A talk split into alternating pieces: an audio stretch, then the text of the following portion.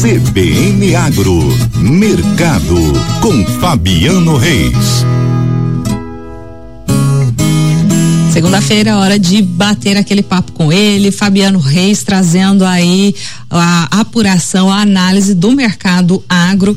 E aí, Fabiano, a gente traz, já antecipa, né? Uma condição que você já vem trazendo aí nas últimas colunas, que é a safra de soja que está avançando, mas confirmando a quebra da safra, enquanto que aí você traz um, um outro panorama também, né? O preço da saca e do, do transporte recuam. Conta os detalhes. Bom dia, Fabiano.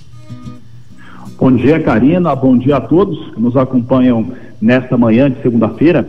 Olha só, Karina e ouvintes, nós estamos observando, primeiramente, uma colheita de soja que os primeiros talhões que vão sendo colhidos, eles vão confirmando quebra. O Brasil, de acordo com o Brasil inteiro na média nacional, até a última sexta-feira, de acordo com a Pátria Agronegócios, atingiu 5,75%. É um ritmo mais acelerado que o ano passado, isso é um fato. O outro número que eu trago em relação a uma colheita é em torno do estado de Mato Grosso do Sul. Mato Grosso do Sul chegou a 1,40% até essa última sexta-feira. Para você ter uma ideia, ano passado, na mesma data, aqui no estado, eram 0,20% dessa área colhida. E aí nós temos alguns desdobramentos. Bom, por enquanto, o produtor rural está sentindo pressão e prejuízo dos dois lados Primeiro, porque ele está colhendo a safra e está identificando essa quebra, então ele está com produtividades menores.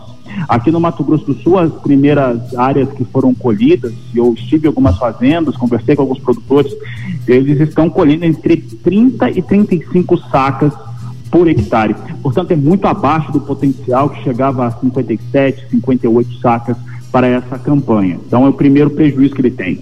O segundo é a pressão no mercado internacional, que continua trabalhando com números muito altos para a produção brasileira e os números cederam muito. Aqui no Mato Grosso do Sul, nós estamos com a saca negociada na, na média em 109 reais a saca.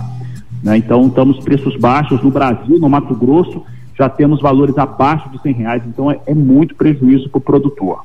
Ao mesmo tempo, Karina e ouvintes, o, as primeiras mensurações que o grupo de estudos do CPEA, Exalc, P3 estão divulgando é que o valor do frete ele caiu. Eles estão mensurando primeiro onde tem os maiores níveis de produção, que é Mato Grosso. Então, o frete entre Sorriso até o porto de Santos, ele teve uma queda. No ano passado estava ali em torno de 500 reais a tonelada está caindo para 350 neste momento. Então, esses são os cenários que hoje existem no, no mercado da soja, né, um momento bastante complicado. A boa notícia é que a soja, depois de cair bastante, desde final da quinta-feira, a gente não tem recuo para oleaginosa negociada tanto no Brasil quanto também na Bolsa de Chicago, que é a referência. Tá certo, Fabiano, muito obrigada, viu? Um bom dia para você. Um bom dia a todos, um grande abraço. CBN, CBN Campo Grande.